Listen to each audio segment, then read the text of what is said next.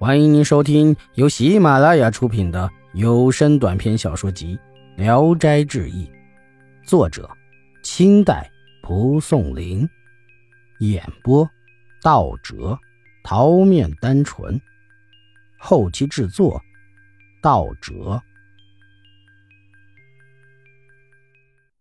徐继长的妻子趴在窗户上向里看，只见丈夫及萧妻相对而坐。别的客人都看不到。北斗星转到屋角时，客人欢欢喜喜的走了。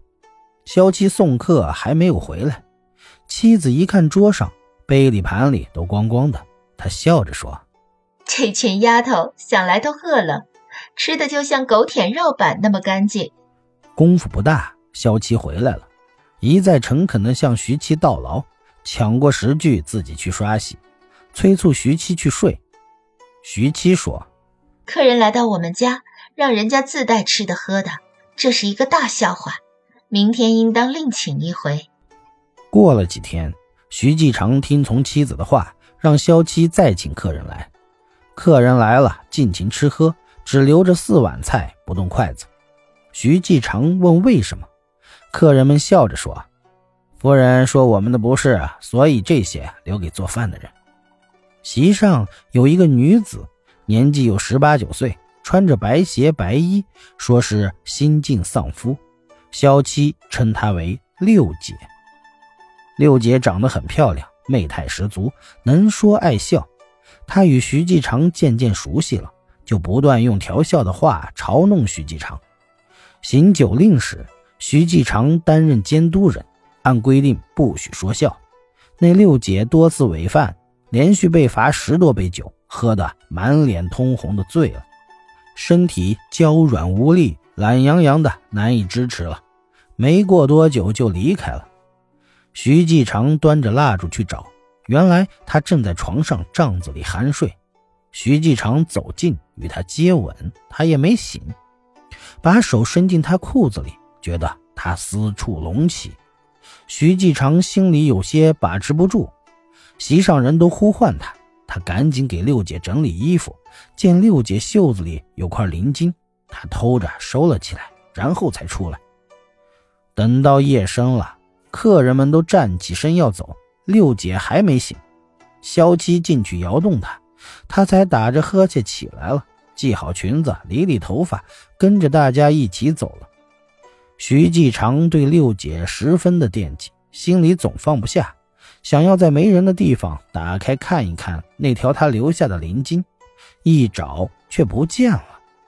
他还疑惑是送客时丢在了道上了，就拿上灯仔细的在台阶上寻找，哪里都没有，心里啊若有所失，很不开心。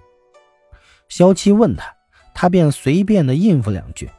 萧七笑着说：“不要说谎，那灵巾人家已经拿走了，白费了你的精神了。”徐继长很吃惊，就把实情告诉了他，并且说对六姐很是思念。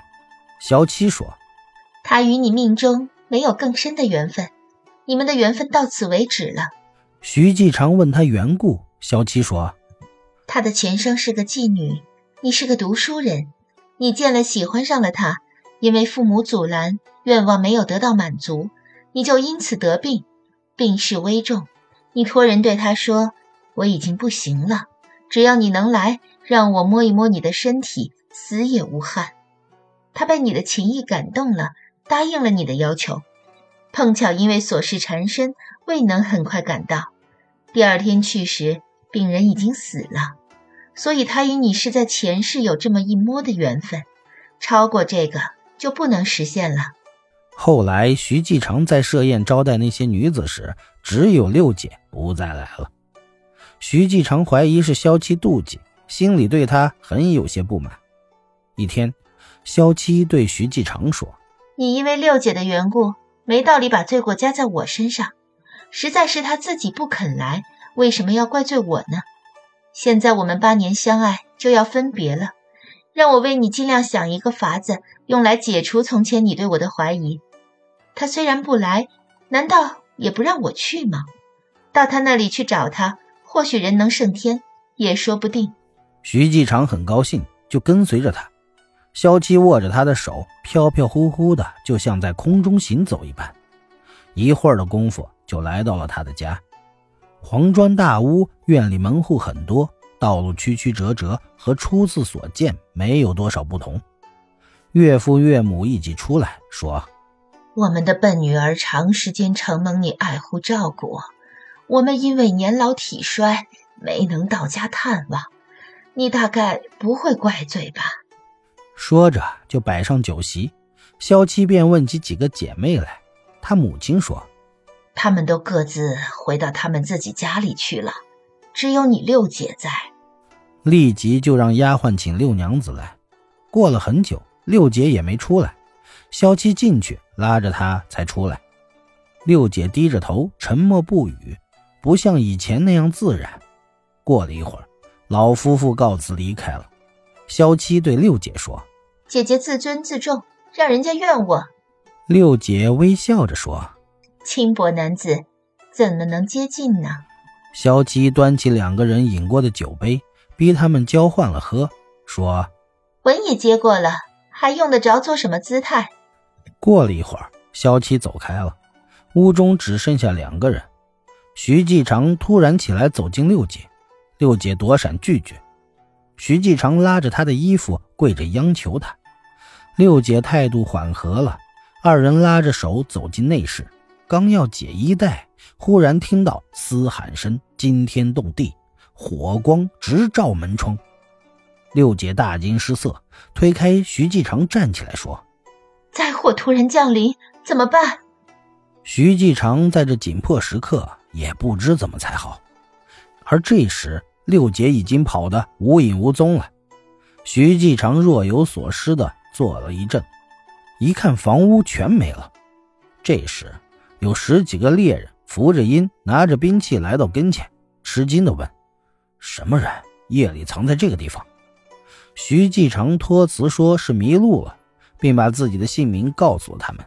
一个猎人说：“刚才追赶一只狐狸，你见到了吗？”徐继成回答说：“没有见到。”他仔细一看，这里原来是余家坟地，便闷闷不乐地回家了。他还希望萧七再回来。早晨起来听喜鹊叫，晚上看灯光用来占卜，可是一直也没有消息了。这个故事是董玉璇说的。